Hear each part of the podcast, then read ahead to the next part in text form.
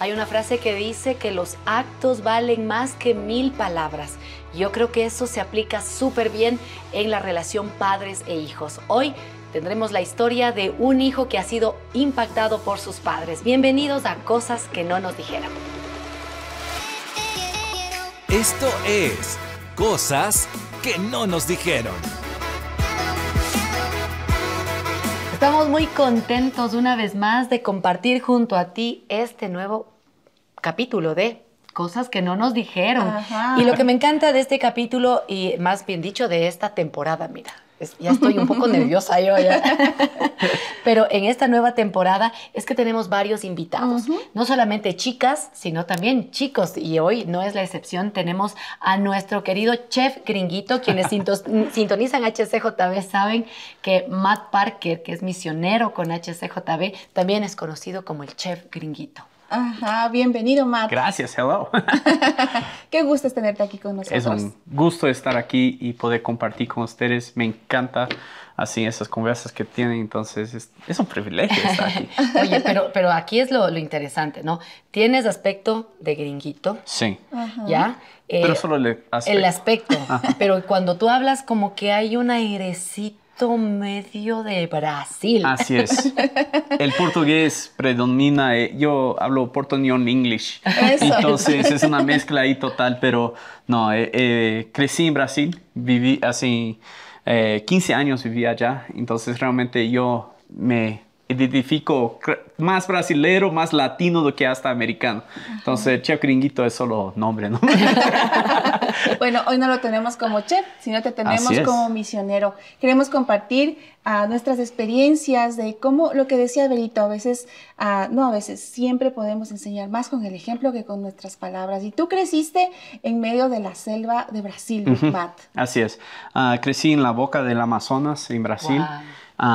Mi, realmente soy un tercera generación misionero. Entonces, uh, mi abuelo fue misionero y fundó Wycliffe y varias, y Palabra de Vida en norte de Brasil. Ah, y mi papá también fue y fue el director ahí. Y ahí, después fundó otra misión en la selva amazónica, entonces para alcanzar los ribereños allá en Brasil. Es uno de los pueblos, así uno de los grupos de personas más grandes no alcanzadas en Sudamérica, ah, porque solo puedes lograr llegar a ellos por medio de barco. Entonces, ah. Pero, ¿cómo fue esa experiencia? De pronto hay, cuando uno piensa en un gringuito, ¿no? O sea, en el buen sentido de la palabra, ¿no? Pero cuando piensa en un gringuito es quizás, eh, no sé, el, el, que use los zapatos, porque a ti te gusta andar sin zapatos. Sí. Les digo que le encanta estar sin zapatos, pero quizás el, el, hecho de comer cierto tipo de comida como una hamburguesa, quizás.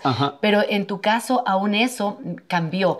Entonces, ¿cómo fue ese proceso? O sea, tú dices que te sientes más brasileño, porque desde pequeño estuviste ahí. Desde pequeño, y mis papás siempre tuvimos personas brasileras en la casa, entonces nosotros... hasta casi el inglés no hablamos en el inicio, así. Yo y mi hermano aprendimos el portugués. A, la, Lo primero que el primer idioma. Exacto, el primer idioma fue de mi hermano fue portugués. Mío, yo tenía inglés, yo fui con tres años de edad a Brasil, mm. entonces no nací allá, pero pero casi, casi, allá.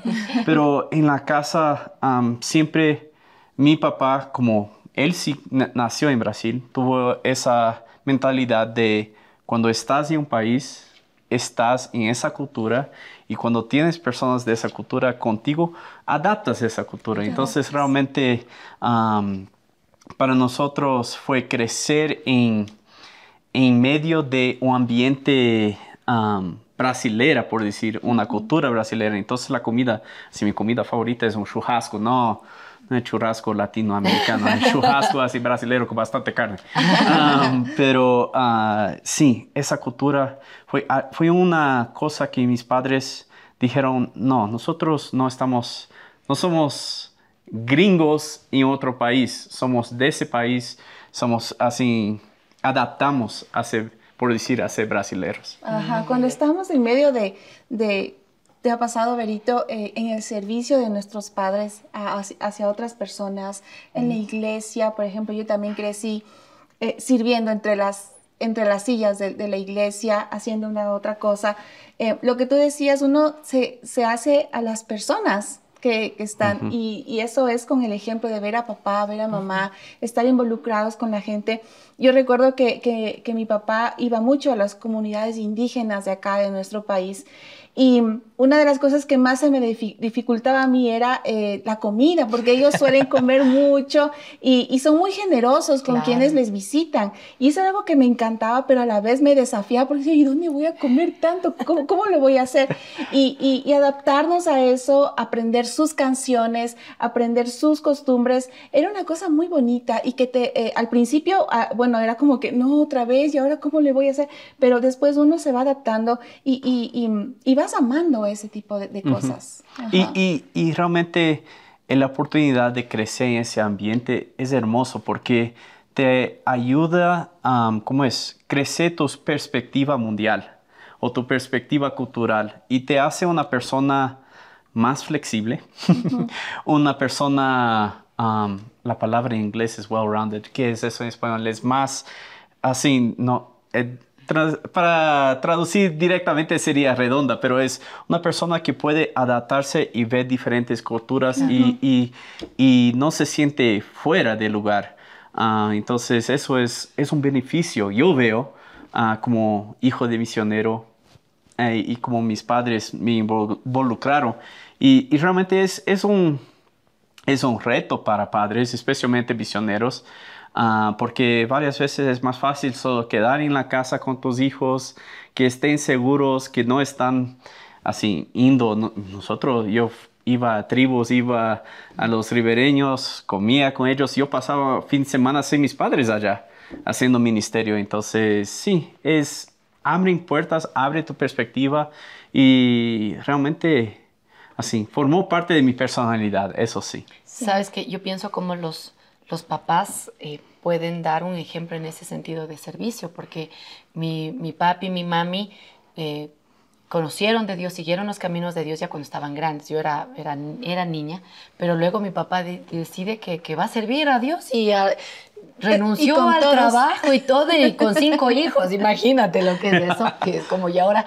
Eh, y era todo un cambio completamente desde la parte física, porque aunque nosotros vivimos aquí en el país o dentro de la ciudad, tuvimos que ir al lugar a donde, donde mi papá decidió con, con, mi, con mi, mami, decir, van a servir. Entonces cambiarnos de casa, cambiar de amigos, cambiar de compañeros de barrio, luego de pronto estás ayudando con la música, con los niños. Aprendes, y, ¿no? Empiezas a aprender, pero es un cambio drástico, o sea, no es tan fácil también. De pronto uno dice, sí, qué lindo, pero al principio, o sea, ¿cómo así? Yo, y yo qué tengo aquí con, con, mi papá y mi mamá, y era al principio como bregar. No sé si eso te pasó a ti al principio de decir, mira, o sea, tú eres la hija del misionero, la hija del pastor, portaraste bien, o sea, y esa, esa, es como una carga también. Eso es la cosa más difícil.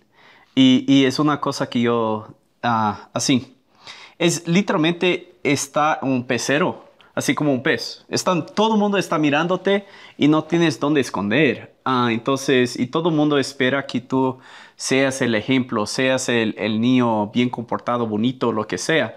Y esa parte sí, sí es difícil. es una cosa que yo siempre dije, yo, no voy yo no voy a hacer eso con mi hijo. Pero al mismo tiempo, ahora soy misionero acá y, y, los, y personas miran a él y yo digo, amor, nos toca ser ejemplares porque estamos, somos una reflexión de Dios. Entonces, toca así. No necesariamente te toca evangelizar con las palabras, puedes evangelizar con, con cómo eres.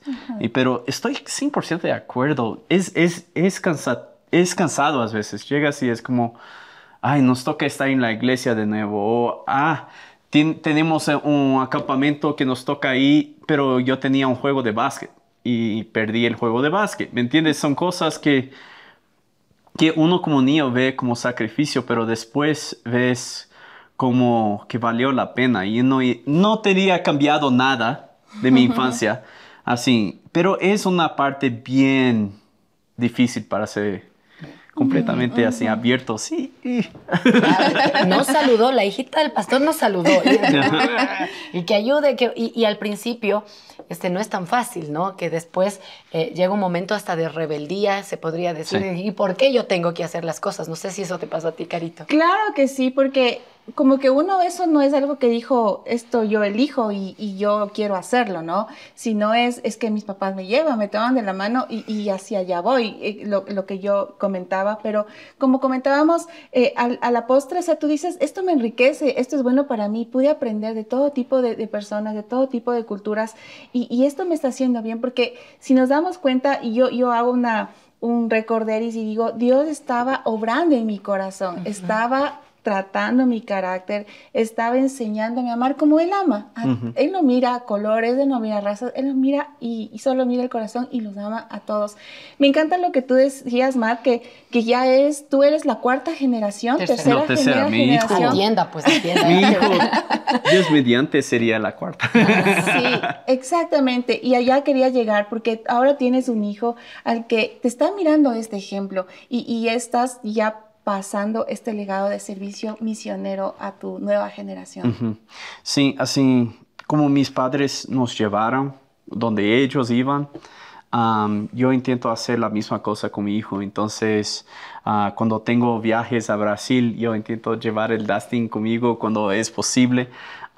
y para también, así, no hay nada.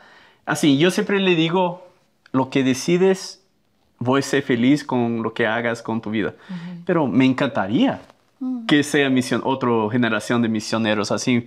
No hay un llamado para mí más emocionante y más um, um, rewarding, uh, más que, que, te, que, que trae una felicidad, porque puedes tener un impacto eterno. Y eso siempre, así, es una cosa, mismo que vamos a decir que no, no, no eres misionero, pero tú puedes tener un impacto localmente. Mm. Entonces, es involucrar tu, tu, familia en la iglesia. Vamos a decir, hay un acampamento, puedes traerles para trabajar un BBS, puedes traerles para trabajar y así puedes empezar a enseñar a tus hijos a también evangelizar, a mostrar a Cristo a otros y también ese, ese corazón servicial que, que deberíamos tener como mm, cristianos. Wow, mm. eh, sabes, yo pienso que cuando mi mami y mi papi decidieron servir a Dios, eh, no fue fácil porque, como les he dicho, eh, hubo muchos cambios, pero yo recuerdo que incluso económicamente no era fácil. Y una vez, y, espero no llorar, pero yo siempre me acuerdo que nos sentó en, en, la, en la sala y él decía, yo les pido perdón porque los que decidimos servir fuimos nosotros, pero amamos y estamos seguros que esto es lo que Dios quería para nosotros y sabemos que para ustedes es difícil, pero, pero queremos que, que sepan que estamos seguros que es lo que Dios quiere. A mí eso me marcó la vida, o sea, yo ahí sí cambié todo y decidí también ayudar a mis papás porque yo veía... Eh, el desgaste, el, el amor, el, el, servicio, cuando se construía la iglesia, yo le veía como uno más de los constructores ahí cargando. Eso a nosotros nos ah. impactaba, nosotros también, aunque sea a recoger piedras, vamos a hacerlo. Y ese tipo de cosas luego se ven también en historias de cómo Dios se glorifica y cómo Dios, creo yo, bendice a los hijos que deciden servir a Dios porque yo eso puedo decir en mi familia. Y luego eso contar a tus hijos, en mi caso, contar a mis hijos y decirles, miren, Dios ha sido fiel, Dios ha, provisto.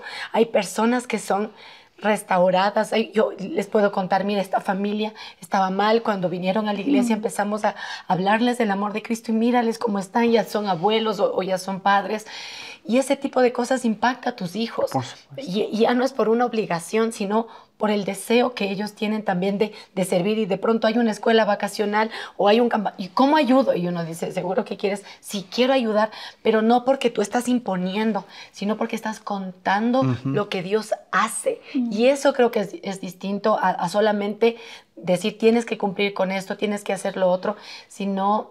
Eh, vivir, vivir lo que Dios hace a través del servicio, ¿no? Y yo me siento honrada, yo no soy misionera, alguna vez tuve ese anhelo, Y yo le dije, Señor, pero ya nada, ¿no? y, de pronto Dios me trajo a HCJB y para mí es un privilegio servir en este ministerio y ver cómo Dios, a través de un hombre y una mujer sencillos, yo soy llorona, decidieron, decidieron servir y yo veo esa bendición en mi vida y veo esa bendición en mis hijos. Así es que eso, eso puedo decir, si no voy a seguir llorando. Sabes que em, en, el, en el caso mío, mis papás son primera generación de, cristianos. Mis abuelos y los abuelos de mis abuelos no conocieron a Dios, pero mis papás sí lo son. Y yo tengo el recuerdo muy firme y con mucha alegría y mucho orgullo de ver a mi papá pararse en los parques y predicar era el evangelista de la iglesia. Él se convirtió en eso cuando yo le veía eh, eh, que era un futbolista eh, que, llegaba a casa tomado y, que estaba a punto de terminar con nuestra familia. El matrimonio con mi mamá no iba bien, iba a, romperse esa familia y Dios llegó justo a tiempo. Y, y, cuando yo lo veía predicar en los parques y la gente rodearle y aceptar a Dios en el corazón, pero mira, wow, o sea, Dios puede hacer grandes cosas. Pasaron los años, yo me casé y mi esposo hace lo mismo. él es parte de un ministerio on the Red Box, el evangelismo callejero, y él se para en las, en las calles, él se para en las plazas y levanta su voz sin micrófono, sin nada, y predica ese evangelio. Ese, ese que te puede, que nos puede transformar, ese que yo vi transformar a mi papá, ahora con mi esposo, y ahora mi hijo lo mira y él dice, yo no tengo vergüenza de decir que soy cristiano en mi escuela. y me encanta ese legado que podemos ir pasando con nuestros hijos, tal vez sin sentarlos en un sillón y decirle, mira, tú tienes que hacer esto, sino con nuestro ejemplo, como creciste tú, Mal, como creció Berito, como he crecido yo, viendo eso con muchos tiempos difíciles, con muchas necesidades muchas veces, no con la vida ideal que uno soñaba, pero sí con esa vida que Jesús soñaba para nosotros. Y yo veo en ti eso, porque el servicio, el cocinar para mucha gente, el cargar cosas, eso viene también del ejemplo de tus papás, ¿no? Por supuesto, mi, mi, mamá, eh, bueno, siempre trabajó cocinando para los grupos. y mi papá era así siempre cuando necesitaba construir una casa o hacer un pozo de agua para una comunidad o lo que sea. Él siempre estaba ahí con sus manos ahí trabajando y siempre nos llevaba a nosotros. Entonces, y, algo similar como ustedes, mis papás sentaron y dijeron, mira, somos una familia, ese ministerio no es mío, ese ministerio es nuestro. eso, eso para mí es algo clave, es, es decir, involucre a tus hijos, hace que ellos sienten que son parte. no te preocupas, y, muchas personas dicen o preguntaban a mis padres, pero no estás con miedo, o hasta nosotros, no estás con miedo cuando vas al Amazonas con las pirañas, con las culebras y todo eso, llevar a tus hijos. y ellos dijeron, no, Dios está en control. Y, y ellos Ah, van a tener un impacto también. Y claro, nosotros tuvimos, así, yo recuerdo la primera persona que así pude caminar con él y llevar a conocer a Cristo. Mm. Y eso fue con siete años de edad. Wow. Y fue, perdón, yo también lloro. fue uno de los tiempos más emocionantes. Porque fue decir, fue una cosa yo aceptar Cristo, fue otra cosa llevar a otra persona a compartir ese amor que yo tengo en mi corazón. Y eso fue algo ah, que es, no puedo describir, si no has experimentado, es, es una cosa cuando Dios te usa mm. ah, para impactar esas vidas que te cambia la vida, te cambia la perspectiva, te hace sentir como no importa lo que pase, no importa si tengo dinero o no tengo dinero, nosotros vamos a servir. Ah, realmente cuando primero vinimos a Ecuador, eso fue algo bien difícil. No, no logramos levantar nuestro eh, apoyo financiero mm. ah, suficiente para venir a trabajar aquí en Ecuador. Y pasamos años, pero así, eh, eh, malo de tercera generación misioneros es que ya mis papis, mi hermano, mi, mi, tío, mi, entonces toda mi familia ya estaba pidiendo apoyo entonces fue difícil para nosotros encontrar. pero dijimos, ¿sabe qué, Dios? Siento que debería estar aquí ya.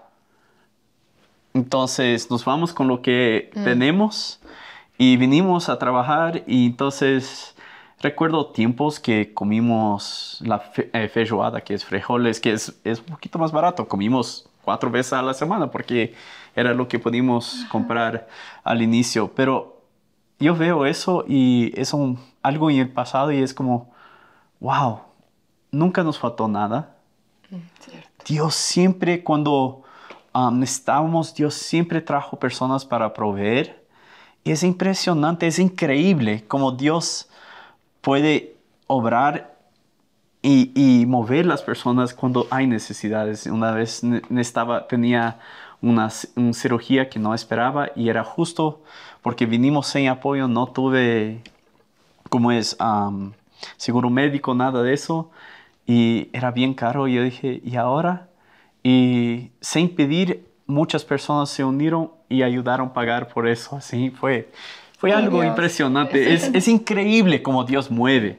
Entonces, eso es, es una de las cosas que más aprecio también siendo misionero, es las, los corazones de otras personas y cómo otras personas son parte de tu ministerio. Tú no estás solo. yo sé que tengo muchas personas orando por mí cada día, dando lo que pueden para que yo pueda trabajar aquí y, hacer em, y apoyar ministerios como HCJB y cosas así. Ese, ese, es increíble ese sentimiento también. Y fue algo que vi pasar mis padres, yo pasé también. Y, y cuando ves eso te da una sensación que que realmente no, así, aprendes que no te toca preocupar. Así, humanamente siempre queremos preocuparnos. Claro.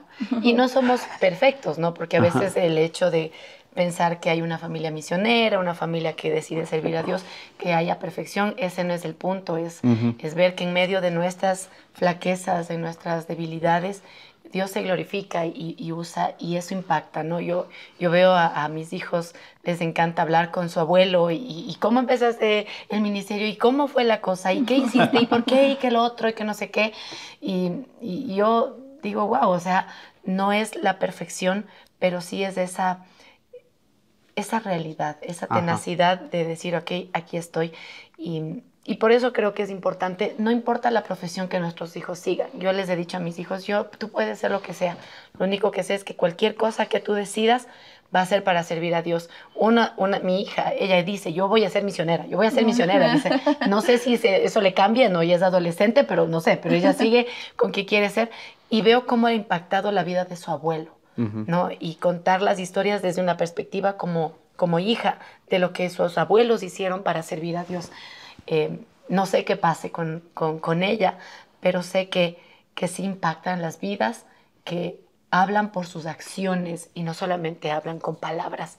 No perfección otra vez, pero sí con un corazón apasionado para servir a Dios. Y lleno de fe, porque recuerdo a mi mamá verla doblada sus rodillas, creyéndole a Dios. No había nada en la alacena, no había nada que poner en las ollas, pero su fe no faltaba y decía, hoy las mamás vamos a comer, hoy vamos a comer más rico que otros días. Y yo no sé qué hacía, pero pasaba, Dios proveía, Dios estaba ahí. Y es algo increíble que ha marcado mi corazón de creerle a Dios. Tal vez hoy estamos eh, en una situación en la que estamos sirviendo a Dios, y, pero no veo nada, no veo los frutos, pero hay el ánimo, hay la fe que nosotros nos podemos fortalecer. Ahora tal vez puede pasar que nuestras generaciones no, no tenemos un, una, una, un, pasado en nuestra familia que, que digamos, esto no me, no me enorgullece.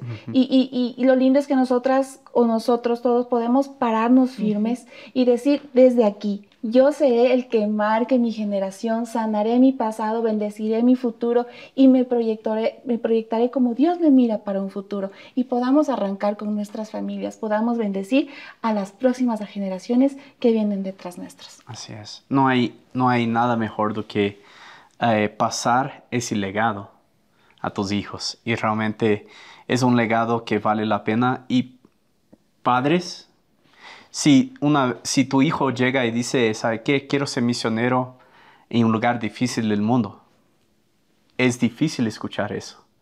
Pero al mismo tiempo, solo piensa, ¿sabe qué? Dios puso eso en su corazón. Voy a animarles, voy a apoyarles y voy a tener fe que tú vas a cuidarles. Y eso es un paso difícil para un padre, pero es, es, es bien, bien necesario para que él pueda tomar ese paso y decir, ¿sabe qué? Voy a salir de mi país y voy a, voy a ser misionero en otro lugar. Y quizás tú digas, bueno, no sé, yo no tengo tanta esperanza con mis hijos, entrega la vida de tus hijos en las manos de Dios. Hay increíbles cosas que Dios hace. Eh, nosotros, nosotros, no somos quienes cambiamos a nuestros hijos, es, entregar a Dios y que Dios cambie. Y quién sabe que te sorprendas, que lo que pueda hacer tu hijo o tu hija para compartir del amor de Cristo en donde quiera que le ponga. Matt, con esas palabras de Berito, con las tuyas nos quedamos en el corazón. Muchísimas gracias por haber estado con nosotros, por motivarnos a creerle a Dios y a creer que podemos servir a los demás. Mm, con mucho gusto. gracias. Gracias, Matt. Qué lindo es poder dejar un legado a los que nos vienen por delante y espero que hayas disfrutado de este capítulo de cosas que no nos dijeron. Quizás tú no sepas del futuro de tu hijo, pero Dios sí. Si quieres volver a escuchar este capítulo, ya sabes, nos encuentras en el muro de Facebook de HCJB como cosas que no nos dijeron, pero también en Spotify, cosas que no nos dijeron. Gracias por acompañarnos, te esperamos en el siguiente capítulo.